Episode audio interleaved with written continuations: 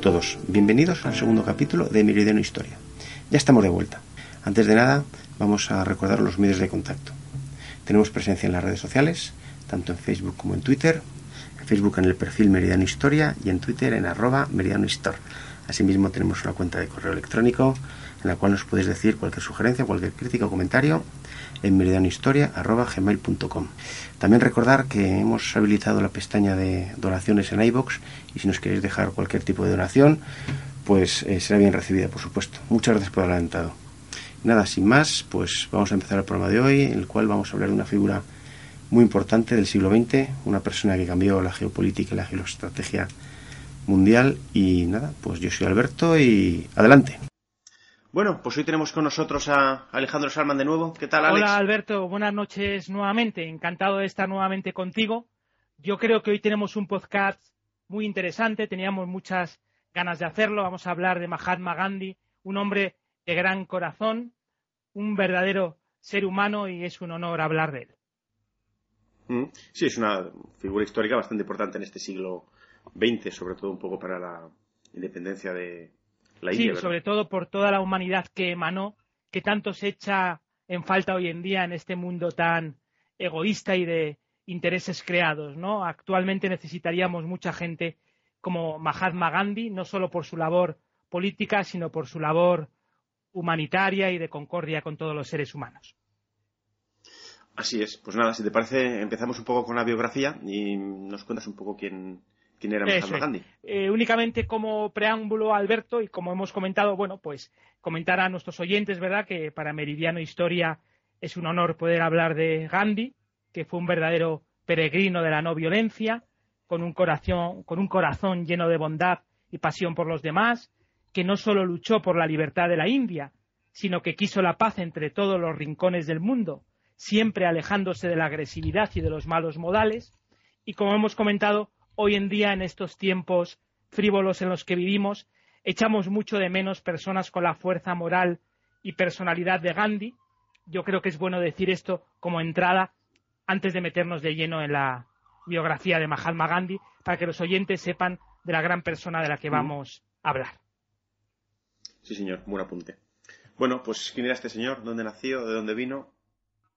Bueno, comentar en cuanto a la biografía de Mahatma Gandhi, que Mahatma Gandhi nació el 2 de octubre de 1869 en la ciudad india de Porbandar, que según contaban los mercaderes griegos y romanos estaba hecha de mármol níveo, por eso más adelante se la va a bautizar con el nombre de la ciudad blanca, ya que era una ciudad que radiaba luminosidad y espiritualidad por los cuatro costados.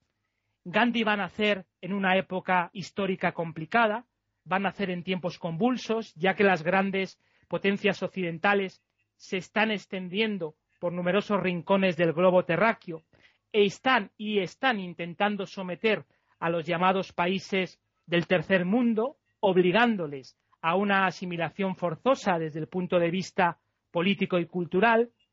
Esto va a hacer que la India pierda su independencia política y económica, así como su personalidad y toda su energía espiritual. Por tanto, eh, podemos decir que Mahatma Gandhi desde muy pequeño se va a dar cuenta de que hay que luchar por la independencia y liberación de la India, así como buscar la concordia y el amor entre todos los seres humanos.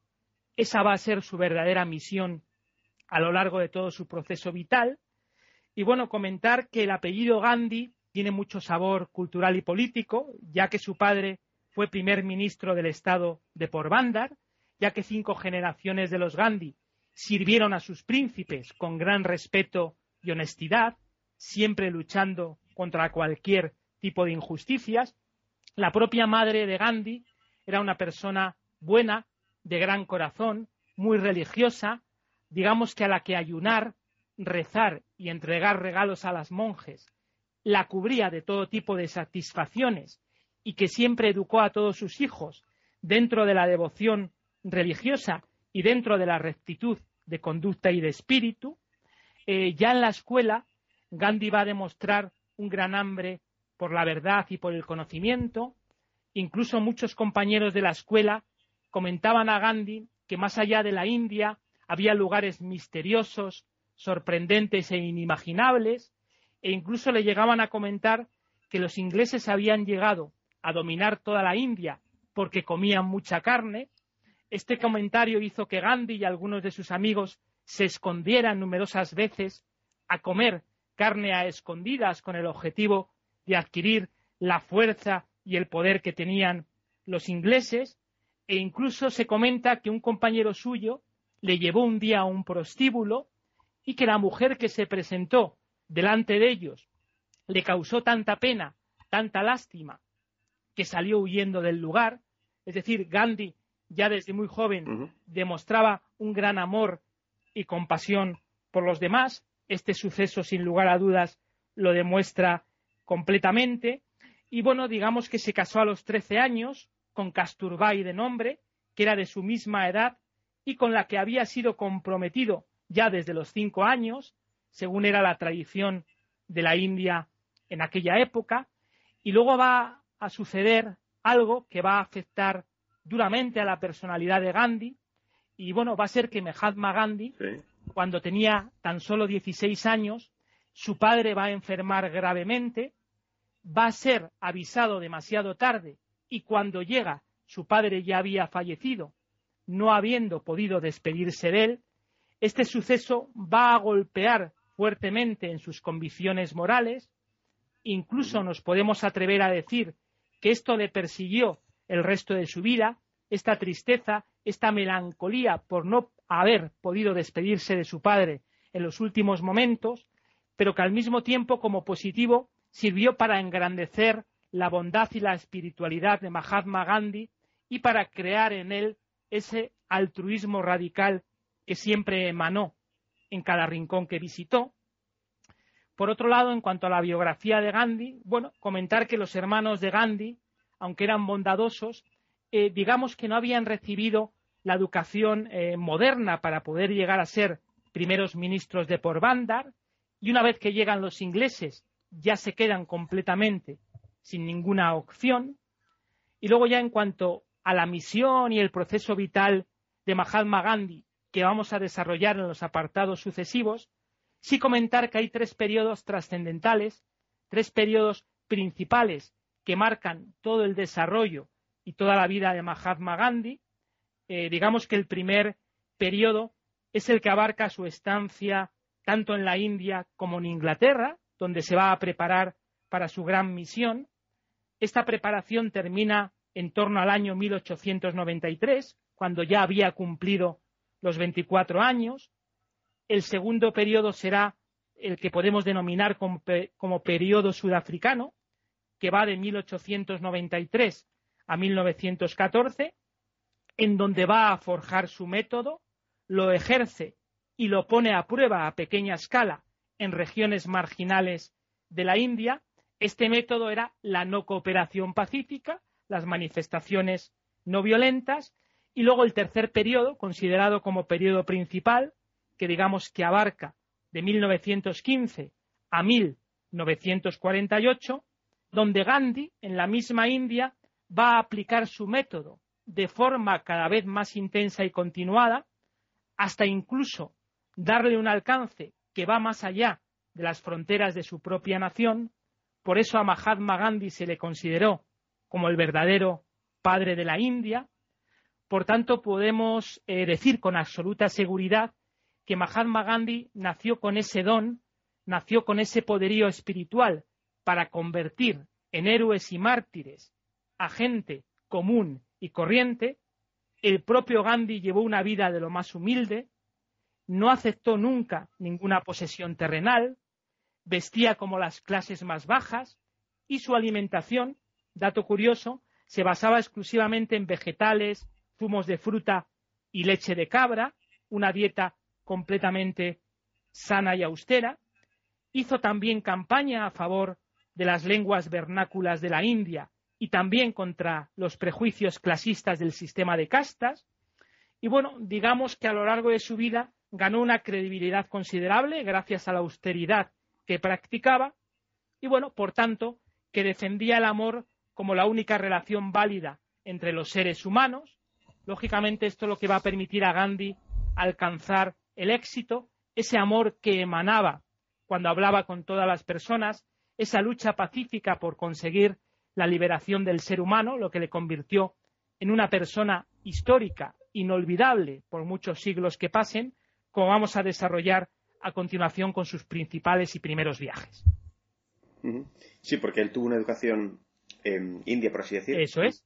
Y empezó estudiando en la Universidad de Bombay, ¿puede ser? Sí, en Bombay tuvo una gran educación y tuvo una, una gran vinculación, así es. Correcto. Pero la figura de Gandhi, mm, por así decir, se puede entender que se desarrolló en sus viajes ¿no? al extranjero, más sí, sobre todo a Inglaterra. En Inglaterra y Sudáfrica es donde va a forjar realmente su carácter. ¿Y qué pasó allí, en, esos viajes? Sí, vamos a comentar un poco efectivamente sobre su viaje a Inglaterra y Sudáfrica, que va a ser realmente clave para el éxito y la bondad que va a tener Gandhi en cada uno de sus desplazamientos y en cada uno de sus sistemas de comunicación con los seres humanos, pues efectivamente su familia decidió enviarla a Inglaterra para que se pudiera hacer abogado y justamente dos años después de la muerte de su padre se va a dirigir hacia Inglaterra, no va a contar con el permiso de su casta, pero sí con la autorización de su madre, y una vez que llega a Inglaterra, no solamente se va a empapar de toda la cultura occidental, sino que también va a amar y va a descubrir su hinduismo natal.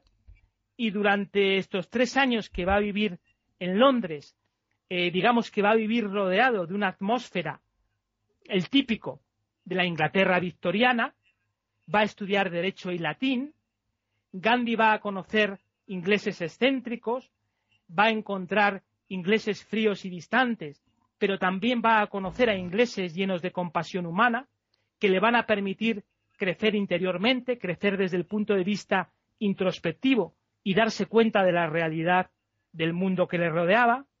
Y un dato muy curioso, Alberto, es que debido a su vegetarismo, Gandhi fue miembro electo del comité directivo de la Sociedad Vegetariana de Londres, pero por su timidez no pudo hablar en las reuniones, aunque sí que asistía a ellas de forma regular, de forma periódica, y bueno, comentar que después de una corta visita a París va a regresar a Londres, donde finalmente se va a convertir en abogado, y regresando por fin a la India en 1891, luego lo veremos, comentar que Gandhi no pudo ni siquiera mantener su propio bufete a pesar de ser abogado, ya que su modestia le impidió siempre echar mano de gente que le ayudase a buscar clientes, era bueno en esto incluido, demasiado bueno en este caso, pero digamos que sí que estuvo actuando como consultor legal en Durban, en África del Sur, eh, la capital de Netal, en torno al año 1893, como vamos a desarrollar a continuación. A partir de ese momento es cuando va a desarrollar su nuevo proceso vital en Sudáfrica, en África del Sur.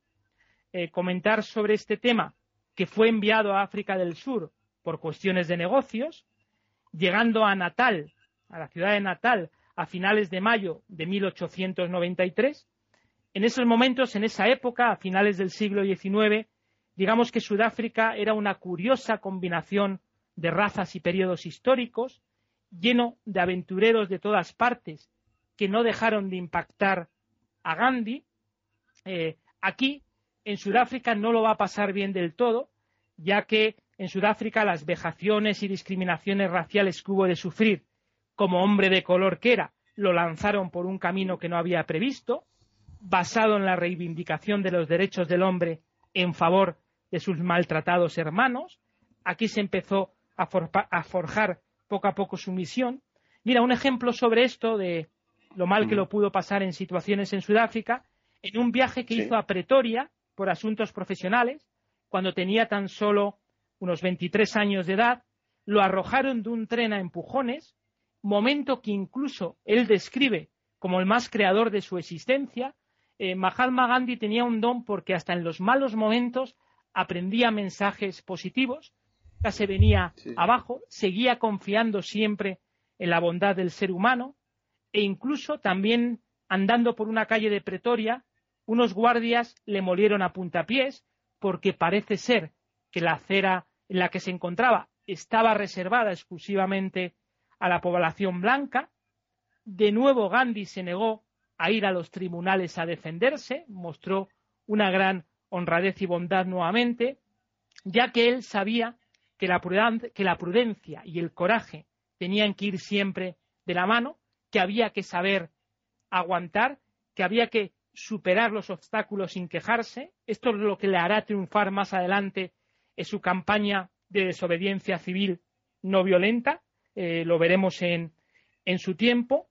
Y bueno, comentar que en 1894 propuso y obtuvo la creación de un organismo permanente al que se dio el nombre de Congreso Indio de Natal.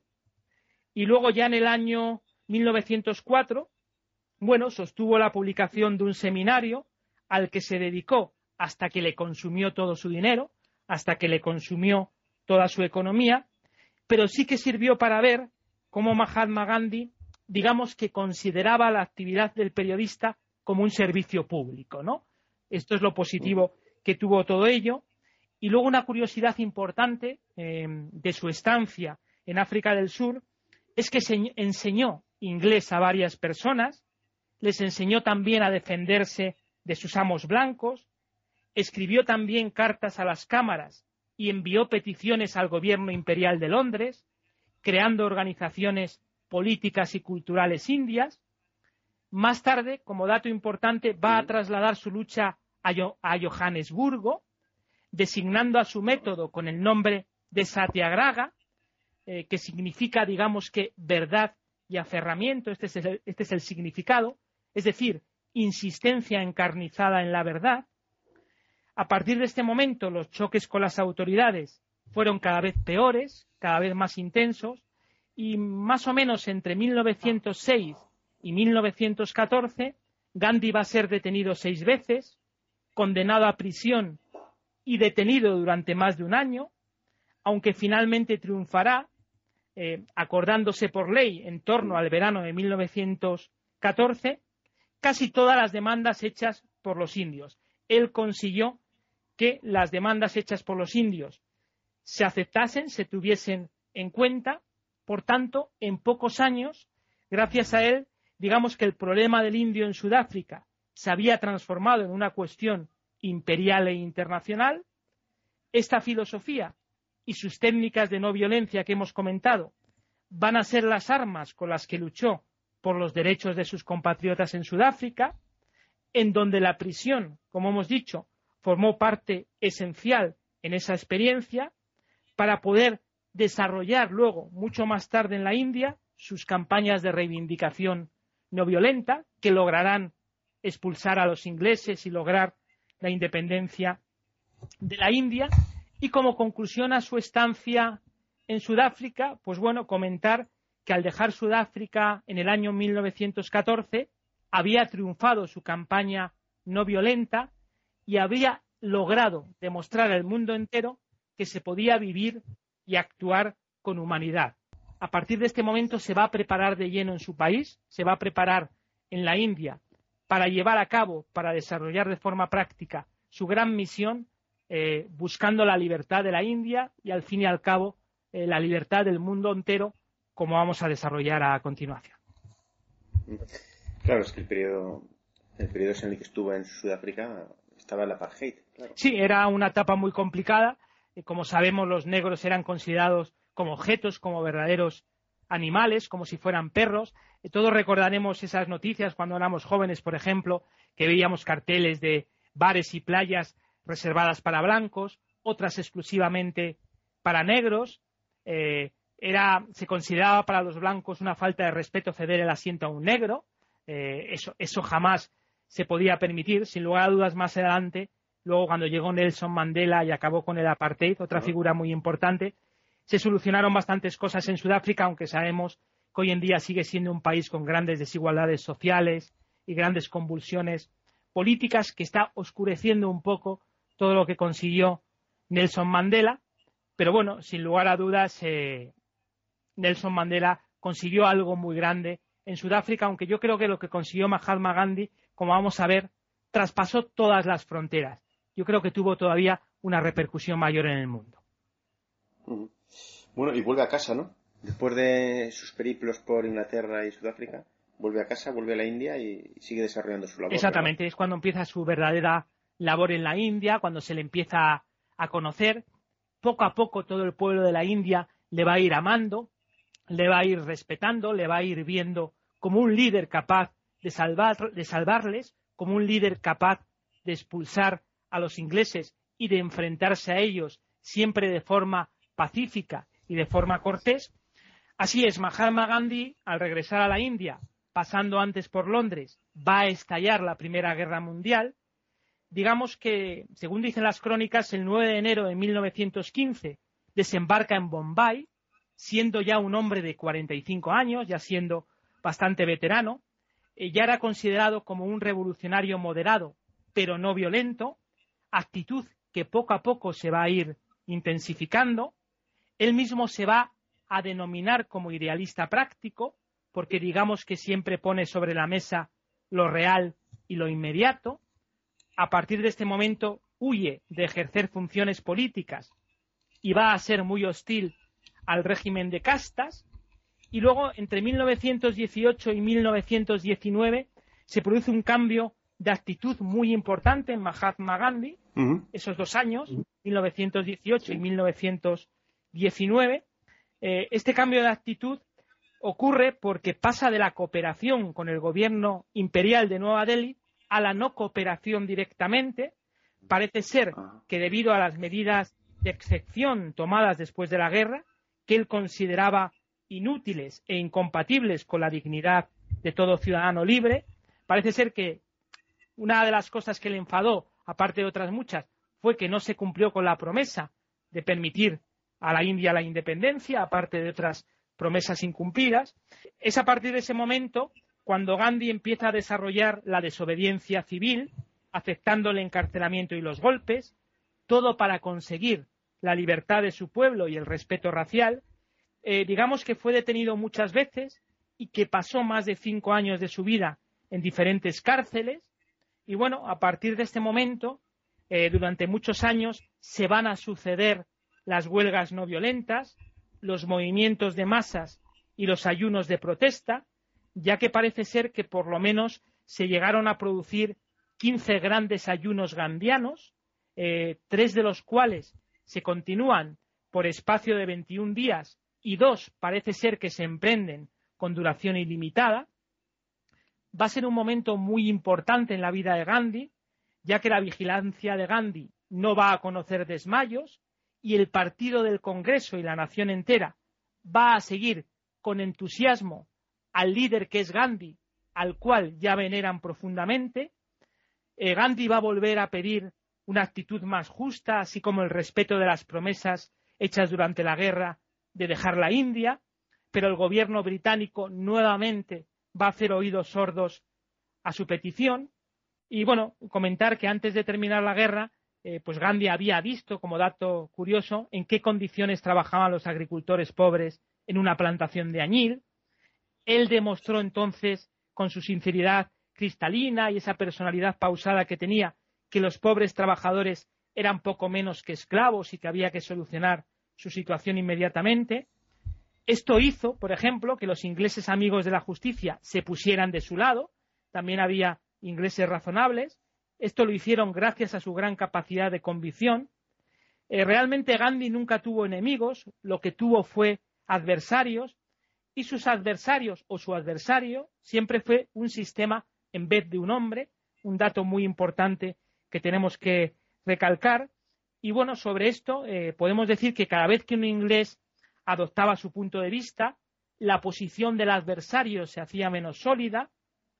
Luego, más tarde, ya con el apoyo del partido del Congreso, del que Mahatma Gandhi se había convertido en jefe indiscutible, va a lanzar su primer movimiento de no cooperación, haciendo que se cerraran todas las tiendas, haciendo que los trabajadores dejaran su trabajo y que las oficinas se mantuvieran cerradas. Es cierto que de vez en cuando estallaba la violencia en alguna parte, pero inmediatamente Mahatma Gandhi pedía a sus partidarios que acabaran con ellas, que acabaran con la violencia y se pusiesen inmediatamente a rezar. Nunca permitió la violencia, solamente las manifestaciones completamente pacíficas.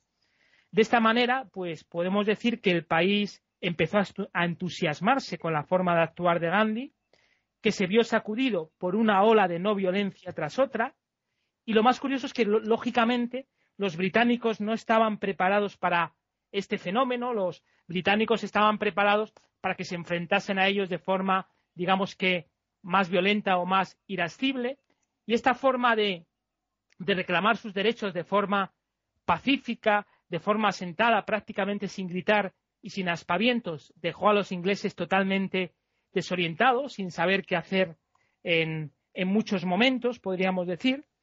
Eh, eso sí, Gandhi se dio cuenta de que el país todavía no estaba lo suficientemente maduro para poder empezar su regeneración política y espiritual. Por eso el propio Gandhi hizo primero un ensayo en unas 140 aldeas con un riguroso experimento de no cooperación pacífica y de esta manera pues pensaba preparar a la India, que en ese momento tenía un entusiasmo enorme, pero ocurrió un hecho y es que un grupo de personas mataron a varios policías. Entonces Gandhi detuvo inmediatamente la lucha no violenta, porque como hemos comentado, las cosas realmente todavía no estaban maduras, el país todavía no estaba preparado para poder buscar la independencia nacional. Según Gandhi, después de este suceso terrible, había que ayunar, rezar y volver a prepararse de nuevo hasta que las cosas volviesen a cuajar de una forma firme y segura. Lógicamente, ante este movimiento de no cooperación pacífica que llevó a cabo Mahatma Gandhi, los británicos no, no se quedaron quietos. Los británicos, por su parte, no van a permitir que Gandhi se saliera con la suya, lo van a arrestar. Y algo muy curioso es que al pronunciar la sentencia correspondiente, el juez hizo una declaración que honraba la tradición británica, la voy a leer textualmente. El juez dijo lo siguiente: Aún los que no piensan políticamente como usted lo consideran un hombre de altos ideales y de vida tan noble que hasta se podría calificar de santa. Es decir, eh, los ingleses, aunque no estuviesen de acuerdo con abandonar la India y perder su orgullo, sí que se daban cuenta de la gran labor de Gandhi, de la humanidad y de esa lucha tan meritoria que estaba haciendo por lograr la independencia y libertad de su pueblo. Eh, a partir de este momento, pues digamos que le dieron seis años de prisión, pero por suerte a los dos años va a salir de la cárcel por razones de salud. Gandhi se va a dedicar a preparar a sus hombres para las luchas venideras. Lógicamente, no debemos olvidar que siempre con las armas de la verdad y la resistencia pasiva. Bueno, Gandhi hacía esto a la espera de que algún día pues el corazón del adversario, el corazón del inglés se ablandara y pudiera fundarse la verdadera comunidad humana. Nunca desistió en este propósito, tuvo sin lugar a dudas una voluntad férrea y bueno, Gandhi rogaba porque se produjera la unidad de hindúes y musulmanes para que lucharan como, como hermanos, ya que esto, este fue uno de los grandes problemas de Gandhi, el conflicto entre hindúes y musulmanes y que va a ser clave para su lamentable asesinato, como veremos más adelante, pero él, hizo todo lo posible para que se sintieran hindúes y musulmanes como hermanos. Y bueno, para terminar este, este capítulo de su labor en la India, comentar que es importante señalar que Mahatma Gandhi, a pesar de llevar a cabo su lucha política, bueno, al mismo tiempo sí que cooperaba con el imperio, con su típica lealtad y generosidad, todo esto para que la nación inglesa, que respetaba e incluso quería, pues le respondiera con la misma moneda, ¿no? Una vez más, una lección de generosidad y una ausencia de egoísmo total y, radical, ¿no? Y sucedió algo curioso, ¿no? Una marcha que, bueno, parece ser que fue la causante de otros muchos sucesos. Sí, es un hecho muy conocido eh, a nivel histórico, pero que yo creo que algunas personas han oído hablar poco de él, pero que yo creo que fue un movimiento trascendental, fue bastante, bastante clave para el éxito de Gandhi y para lograr la independencia de la India. Estamos hablando de la llamada Marcha de la Sal, que se va a producir en marzo del año 1930, fecha en la que Gandhi va a iniciar su famosa Marcha de la Sal, en donde va a partir con sus seguidores más adictos hasta la orilla del mar fue una peregrinación que va a ir creciendo, es decir, según va avanzando, se va sumando más gente a ella hasta llegar a alcanzar un volumen considerable. Llegaron a recorrer unos 390 kilómetros en 24 días. ¿Cuál fue el motivo de esta marcha de la sal? Lo explico. No, tenemos, no debemos olvidar eh, que la sal era el alimento del pobre, ¿no? Cuenta, porque yo en eso estoy totalmente No tenía mucha idea. Cuéntame, por favor. No olvidemos que la sal era el alimento del pobre, es decir, lo que más necesitaba era casi un producto básico, y el problema radicaba en que el gobierno hacía pagar al pueblo por un puñado de sal, es decir, le hacía pagar un impuesto cuando no tenía casi nada que comer, y decía Gandhi que esto era una injusticia, que esto era lamentable, ya que el mar proporciona la sal gratis al hombre, igual que el aire o el agua, este es el motivo de la marcha de la sal. Y de esta forma, eh, Gandhi, sentado a orillas del mar, se decidió a acabar con el monopolio de la sal por el Estado. Por tanto, hizo que su movimiento pacífico se esparciera rápidamente por todo el país y para ello recogió un puñado de sal en una mano como acto simbólico. Con este simbólico gesto invitó a toda la población de la India a que se saltase la ley sobre el monopolio de la sal, que las autoridades británicas, como es lógico, se habían negado a abolir. Lógicamente, debido a esto, fue nuevamente arrestado y nuevamente puesto en libertad. Incluso se le llegó a invitar a que viajara a Londres a hablar con las autoridades para llegar a algún tipo de acuerdo. No va a lograr allí lo que quería y al regresar se le arresta nuevamente y aquí se produce un momento importante, ya que Gandhi va a iniciar uno de sus ayunos prolongados, uno de sus ayunos más intensos, causando preocupación en el gobierno, ya que si Gandhi moría, la revolución podía llegar a convertirse en sangrienta. Entonces aquí estuvo la primera victoria de Gandhi, importante ya que las autoridades tuvieron que ceder y permitieron al partido del Congreso que resolviera el problema de los intocables, los intocables, para que nos entiendan nuestros oyentes, eran los oprimidos, los pisoteados, las clases más bajas, los que se encontraban por debajo del nivel de castas. Esto era lo que se consideraba como los intocables, que a partir de, de este momento tuvieron mayores facilidades y tuvieron un poco más de apoyo y consideración. Y bueno, luego a partir de este momento, eh, de la marcha de la sal, Gandhi se va a retirar de la política para prepararse a sí mismo y para preparar al país para todo lo que vendría por delante. Gandhi va a querer que por razones de orden práctico se conceda la libertad a la India y se la pueda poner en condiciones de desempeñar un papel en los problemas internacionales, que tenga peso político mundial, es decir, haciendo sentir cierto peso a favor de la paz frente a aquellas naciones que se creyaban, ya que no debemos olvidar que Gandhi no luchaba únicamente por la independencia de la India, sino que luchaba por la liberación general del ser humano. A partir de ese momento, ya a las puertas de la Segunda Guerra Mundial, Gandhi fue hecho nuevamente arrestar, provocando un levantamiento de masas. En este periodo ya Gandhi era muy venerado, Gandhi ya era muy querido por su población y cualquier cosa que hiciesen que le atacase provocaba automáticamente un levantamiento de masas, un levantamiento de protesta pacífica que hacía que Gandhi se hiciese más poderoso y que un poco a los ingleses, digamos, que les hiciese eh, pues temblar las piernas, ¿no? Bueno, y bueno, pues a partir de este momento, con este levantamiento de masas por este arresto, se hicieron saltar las vías del ferrocarril, se van a cortar las líneas telegráficas, incluso se sabotearon dependencias oficiales. Como hemos dicho, todo al estilo de la no violencia aunque sí que se disparó contra muchos de los manifestantes, eso es importante señalarlo.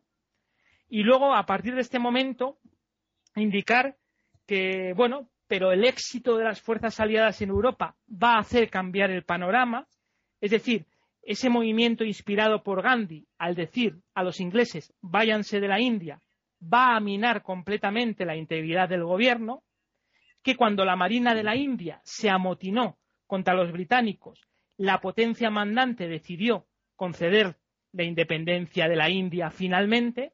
Por tanto, el 15 de agosto de 1947, la India va a acceder a la independencia completa, aunque eso sí, como hemos comentado anteriormente, el conflicto entre hindúes y musulmanes va a seguir latente y va a ser uno de los grandes quebraderos de cabeza de Mahatma Gandhi, que lamentablemente nunca consiguió parar del todo, como vamos a ver más adelante en las conclusiones, e incluso con la independencia de la India, Gandhi va a seguir con su proyecto, va a seguir con su misión, nunca se va a dejar llevar por la exaltación y la alegría, eh, como veremos también un poquito más adelante cuando hablemos de los últimos momentos de Gandhi. Ajá. Ah, pues qué interesante. O sea, se puede decir que Gandhi fue el detonante para la independencia de la India.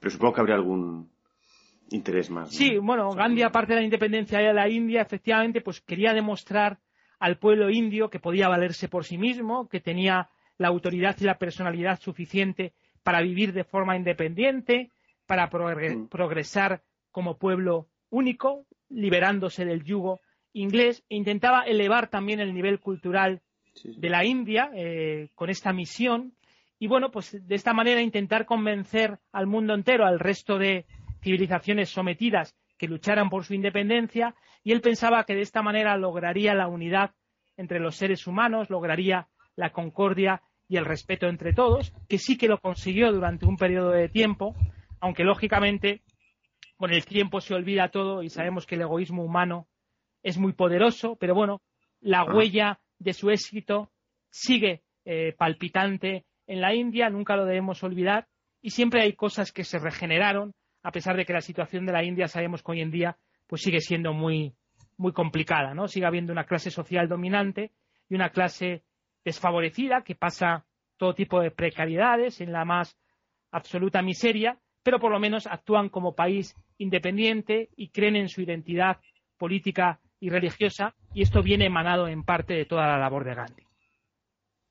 Sí, sí, sí. Hombre, que también es una población que dentro de unos años va a ser el, país más poblado del mundo. Eso por, por, esos años, sí, sí, demográficamente es un monstruo, o sea, es una Claro, el problema es que con la pobreza que hay, la escasez de alimentos y la política corrupta, claro, si todo eso no va acompañado de un gran desarrollo económico, el problema va a ser muy mm. importante en cuanto a miseria, ¿no? Pero por lo demás, mm, la India es un país precioso, con un arte eh, de grandes consideraciones, con un arte muy espiritual, bellos paisajes, eh, eh, gente desde el punto de vista antropológica muy curiosa, con una gran actividad cultural, con unas creencias muy férreas, pero bueno, lamentablemente están anclados en el, en el tercer mundo, ¿no? Pero sin lugar a dudas tiene todos los ingredientes necesarios para convertirse en un gran país, en una gran potencia eh, humana y política. Bueno, pues si te parece hacemos un pequeño parón, hacemos una pequeña pausa, bebemos un poquito de agua y continuamos, ¿de acuerdo? Venga, hasta pues ahora.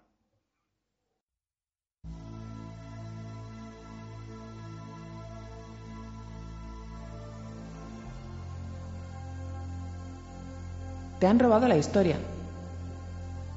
Solo que tú no lo sabes. ¿Y si pudieras disfrutarla con amigos? Contar, charlar, discutir, reír. Descubrir la historia. La historia. La historia. Eso hacemos en nuestro podcast de historia. Eso hacemos en Histocast. Te invitamos a disfrutar tanto como nosotros. Escúchanos en iVoox, iTunes e Исток, исток, исток.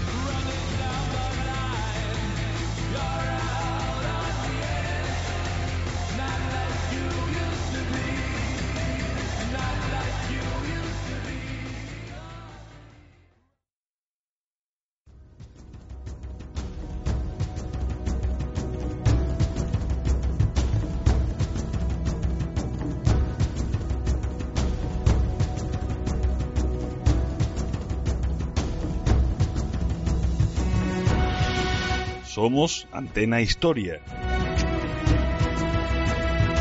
Podéis contactar con nosotros cuando queráis. Nos tenéis en Twitter y Facebook. Google Plus o Pinterest. Y por supuesto nuestro correo electrónico antenahistoria.gmail.com Acércate con nosotros y entretente con la historia.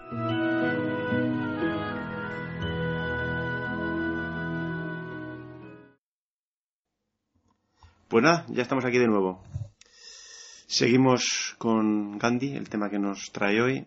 Así que, bueno, tuvo mucho que ver con la enseñanza en, la India. Sí, he querido hablar un poco de las reflexiones de Gandhi sobre la enseñanza, porque es otro hecho poco conocido de su vida, y vamos a ver que todas las ideas que él decía sobre cómo debía ser la enseñanza son totalmente aplicables hoy en día, son completamente necesarias. Precisamente es de lo que carecemos hoy en día en las aulas. Sin lugar a dudas fue un visionario en este sentido. Enseguida que lo comente nos daremos cuenta de ello todos nosotros. Para Gandhi, efectivamente, Alberto, la educación era un aprendizaje general que tenía que forjar el carácter y la personalidad para que el hombre pudiera servir siempre a la humanidad, no solo a sí mismo. De esta manera se adquiriría una total liberación que rompiera con la esclavitud interna y externa, porque Gandhi decía que bueno, la educación consiste en aprender y practicar y en arrancar prejuicios de raíz que puedan liberar al estudiante también decía, y qué razón tenía, que en los centros de enseñanza uno aprende a conocerse a sí mismo y a conocer el mundo circundante. Este es uno de los objetivos de las asignaturas que se imparten. Luego, algo muy curioso es que Gandhi deseaba que a la hora del asalto final por la independencia de la India, profesores y estudiantes abandonasen sus colegios y universidades para sacrificarse por la libertad de su país. Gandhi va a deplorar profundamente que los establecimientos de enseñanza no participasen en las grandes crisis políticas nacionales. Parece ser que atribuyó esta pasividad, pues bueno, a la interpretación falsa y artificial que en ese momento se daba a la educación, pero fue una gran desilusión para él. digamos que lógicamente Gandhi señalaba que la función principal de las escuelas, de los centros de enseñanza, era la de enseñar, en donde profesores y estudiantes no paren nunca en la búsqueda de la verdad, y algo muy importante, desarrollando sentimientos de tolerancia, de compasión y de igualdad, algo que yo creo que falta en las aulas de hoy en día, según se comenta abundantemente, y opinaba algo muy importante y completamente aplicable hoy en día, opinaba que la educación de adultos, en ella debían participar profesores cuidadosamente seleccionados, que minuciosamente cultivaran la mente de los aldeanos adultos, eh, Gandhi se dio cuenta de que el analfabetismo que, el analfabetismo grande que existía en la India de su época era el verdadero veneno, era la verdadera vergüenza de la sociedad y había que erradicar completamente ese analfabetismo para que el país quedase liberado y pudiese progresar hacia el futuro.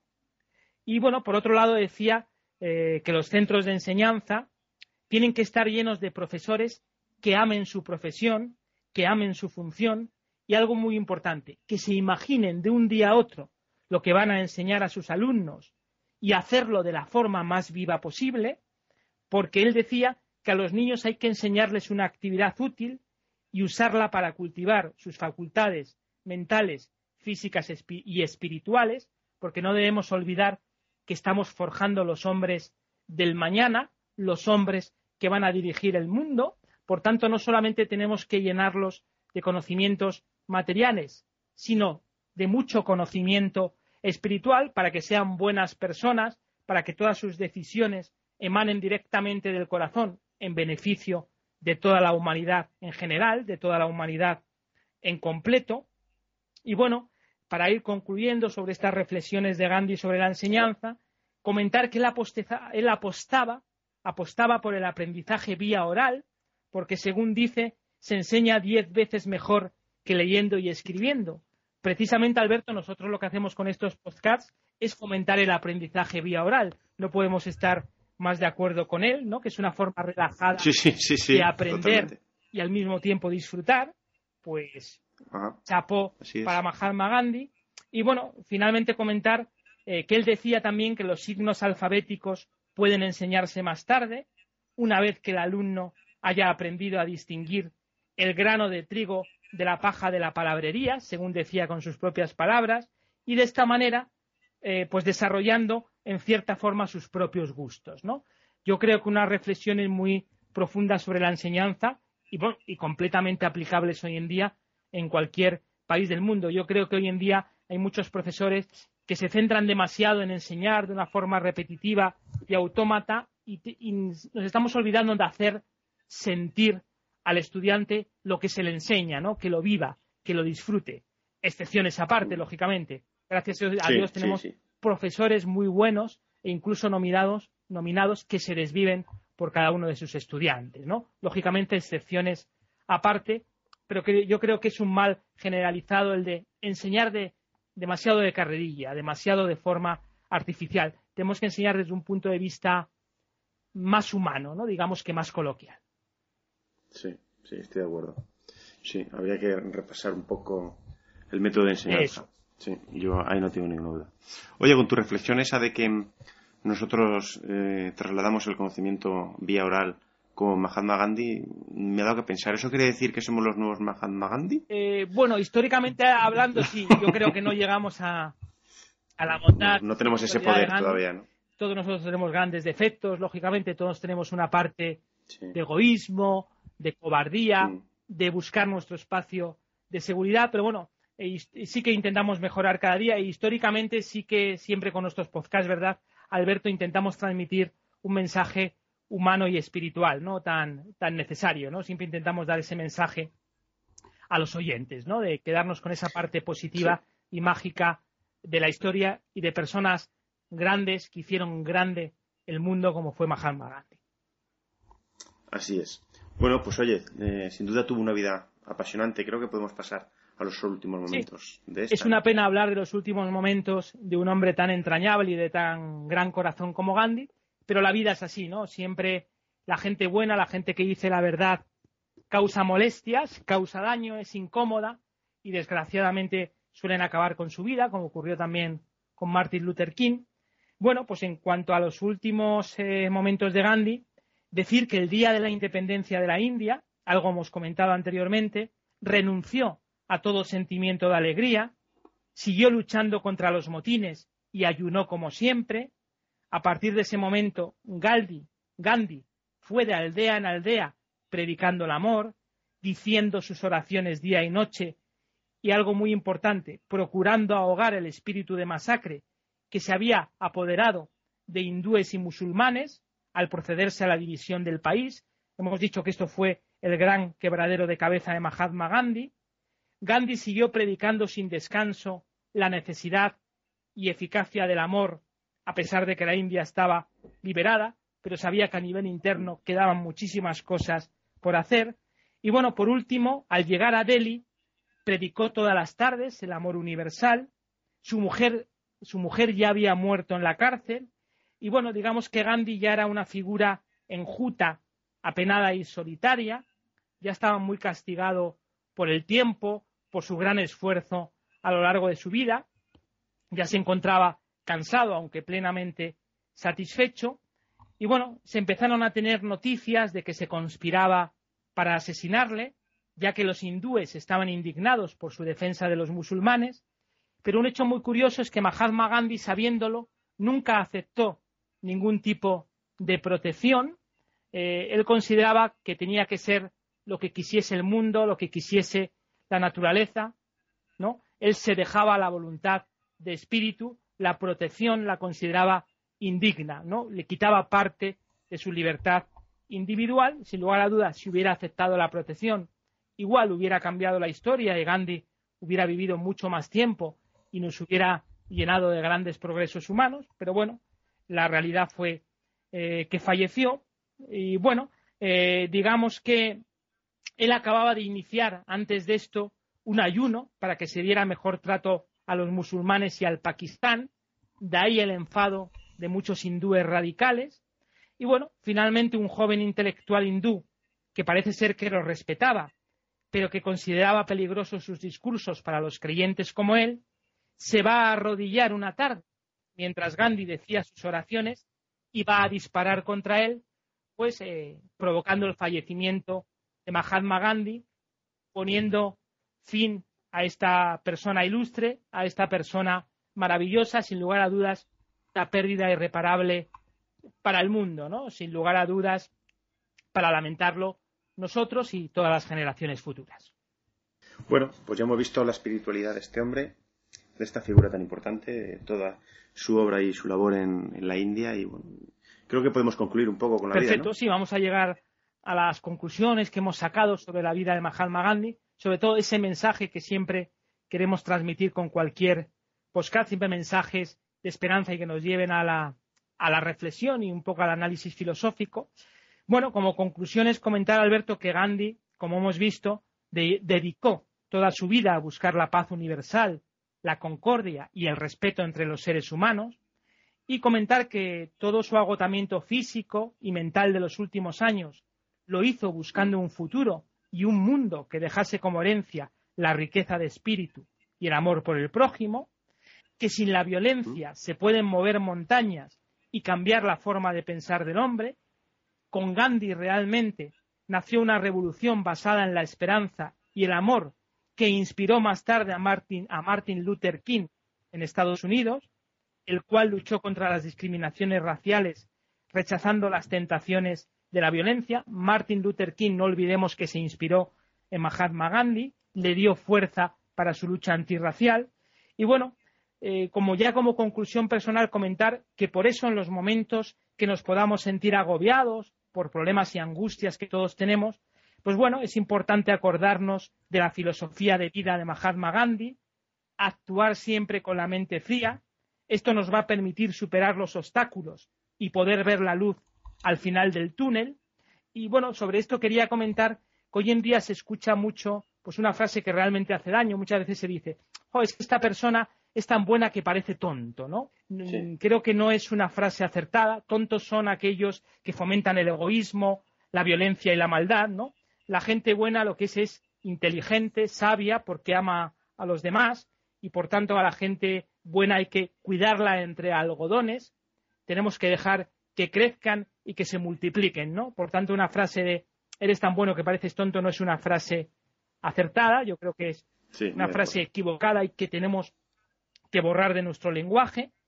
Y bueno, eh, para ir concluyendo, Alberto, comentar que también la pregunta que tenemos hoy en día es cómo podemos escapar de la violencia física o de las guerras, pero realmente Gandhi nos dio la respuesta justa a este interrogante, expresando que solo los valores políticos capaces de trascender la política misma, pueden engendrar la fuerza capaz de salvarnos. Por eso dijo una frase muy importante que consistía en decir mejor morir y que todo un pueblo quede borrado del mapa antes que sacrificar la pureza del alma. Yo creo, ¿verdad?, que es una frase muy, muy interesante. Un poco exagerada. Un poco exagerada, pero no deja de tener así mucha riqueza humana, ¿verdad? Sí, bueno, pero es muy radical, pero bueno, era una forma muy radical. de demostrar su gran amor por el ser humano, ¿verdad? Hombre, no sé, eh, si te cargas un pueblo. Bueno, yo creo que él lo decía de forma simbólica, ¿no? Quería decir que ante ah, todo pues estaba la, la, pureza del alma. Sí, hay que entenderlo de esa manera. Y bueno, hay una frase que me gusta mucho de Mahatma Gandhi, una de sus frases históricas, que es eh, la que dice lo siguiente: ojo por ojo y todo el mundo acabará ciego qué frase más buena, eh, nos, está queriendo decir lógicamente que si actuamos con violencia, si utilizamos el rencor o el odio para vengarnos de nuestros enemigos o para vengarnos de aquel que nos haya hecho daño, nunca vamos a progresar, nunca vamos a avanzar. Tenemos que aprender a perdonar, huir del rencor y siempre dar la mano, siempre intentar llegar a un acuerdo hasta con el mayor de los enemigos, no solamente con la paz y la comprensión podemos llegar a ser una civilización justa y una civilización valiosa. Qué difícil es aplicar, ¿verdad?, hoy en día eh, esto de no vengarse de los que nos hacen daño, porque todos guardamos siempre cierto rencor hacia los que nos han hecho daño, pero debemos hacer un esfuerzo, debemos aprender a olvidar y a perdonar si queremos construir un mundo mejor. Y ya por último comentar que finalmente para dejar grabado en nuestra piel la importancia histórica y vital de Mahatma Gandhi, destaca la siguiente frase del científico universal Albert Einstein, no hace falta decir mucho más sobre él, pues Albert Einstein dijo la siguiente frase sobre Mahatma Gandhi, dijo, quizá a las generaciones venideras les cueste creer que un hombre así anduvo por la tierra, sin lugar a dudas, frase corta, pero al mismo tiempo muy profunda y con mucho sentimiento, qué mejor colofón que para cerrar este podcast sobre este gran ser humano que fue Mahatma Gandhi. Muy bien, pues nada, oye, un capítulo muy completo, una vida apasionante, la verdad, una figura histórica que no hay que saltársela, ¿eh? que hay que conocer sobre ella y, y estudiarlo un poquito porque... Sí, yo creo que todas estas personas históricas que radiaron humanidad es lo primero que debe incluso enseñarse en las escuelas para que los jóvenes eh, sepan que lo importante es la cooperación, la generosidad y el respeto entre todos nosotros, que, a veces con pocas cosas, con granitos de arena, se pueden construir verdaderas montañas. ¿Quién diría en un principio que Mahatma Gandhi, con su desobediencia civil no violenta, de forma pacífica, simplemente no colaborando, iba a lograr expulsar a los ingleses, iba a lograr este movimiento humano y espiritual? Pues para que veamos que muchas veces esa indiferencia que actuó, la no violencia, eh, la actuación pacífica, es una arma mucho más poderosa que cualquier cañón o que cualquier escopeta. Sí, y así lo demostró. Bueno, ¿tienes algo de bibliografía? Sí, voy a recomendar este caso un libro y una, una película para variar un poco.